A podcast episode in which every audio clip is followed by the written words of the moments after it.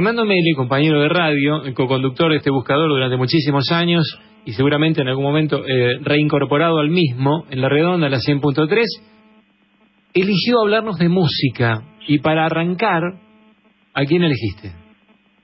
¿A quién puedo llegar a elegir? Sí, eh, de Beatles. Por supuesto. Claro. Y vamos a hablar de la historia de una canción. Esta canción es la más escuchada de los Beatles en Spotify. Tiene 457 millones de reproducciones. Qué bárbaro. Y nos vamos a remontar al abril de 1969, es decir, ya casi el final de la era de los Beatles.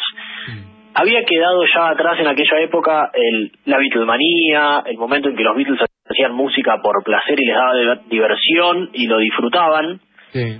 Y más bien se había convertido la banda en trámites, papeleríos, a ver qué abogado nos representa, a ver cómo podemos hacer para llenarnos de plata y vivir toda la vida de las regalías que nos dé nuestra banda.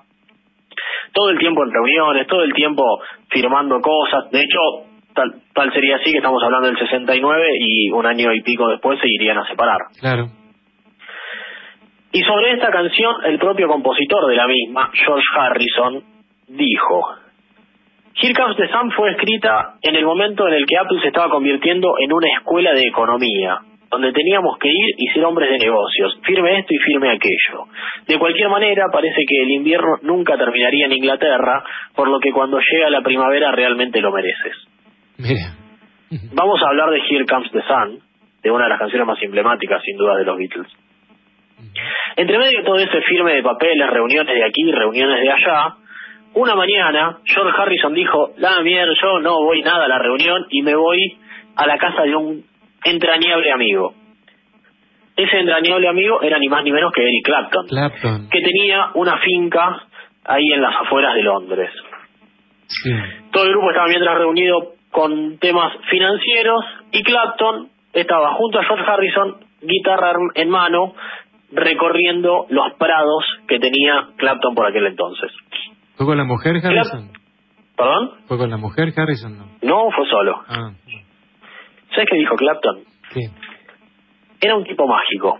Él podía aparecerse con su guitarra y solo empezar a tocar. Mm. Así que comenzamos a caminar y nos sentamos bajo un árbol. Mirando a la distancia, el sol brillaba, era una hermosa mañana, y él comenzó a cantar Here Comes the Sun como si nada, Mira. y yo solo lo observé cómo esa canción cobraba vida.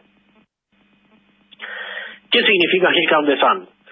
Por un lado es algo muy literal, hablamos del invierno, Sí. y el invierno crudísimo en Inglaterra, en los lugares cercanos al polo los inviernos son, los inviernos son muy largos, muy crudos, y en cuanto se empieza a asomar un poquito el sol, empieza a brotar un poco la alegría, ¿verdad? Claro.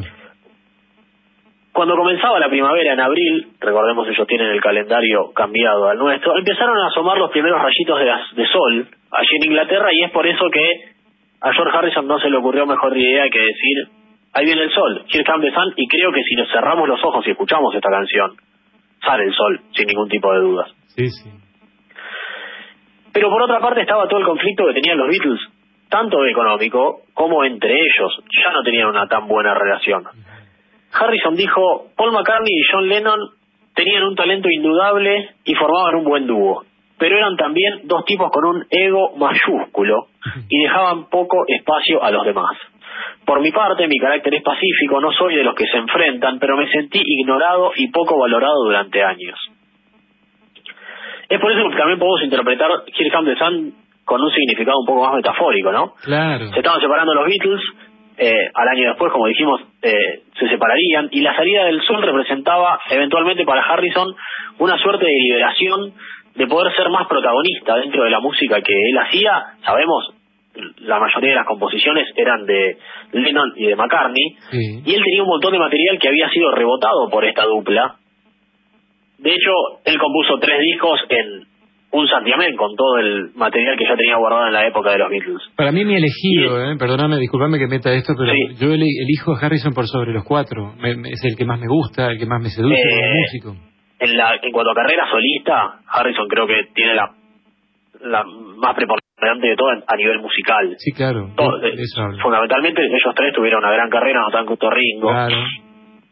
Pero como solista Harrison ha tenido, además tenía una influencia eh, musical que había adoptado la conocida historia en sus viajes a la India con el Ravi Shankar, que también está muy metida en esta canción.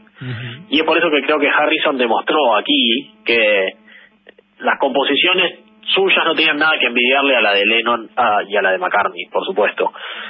Repasamos Taxman, While My Guitar Gently Weeps, Only a Norton Song, para mí una de las mejores canciones de los Beatles. Something, que también saldría en este mismo disco Abbey Road.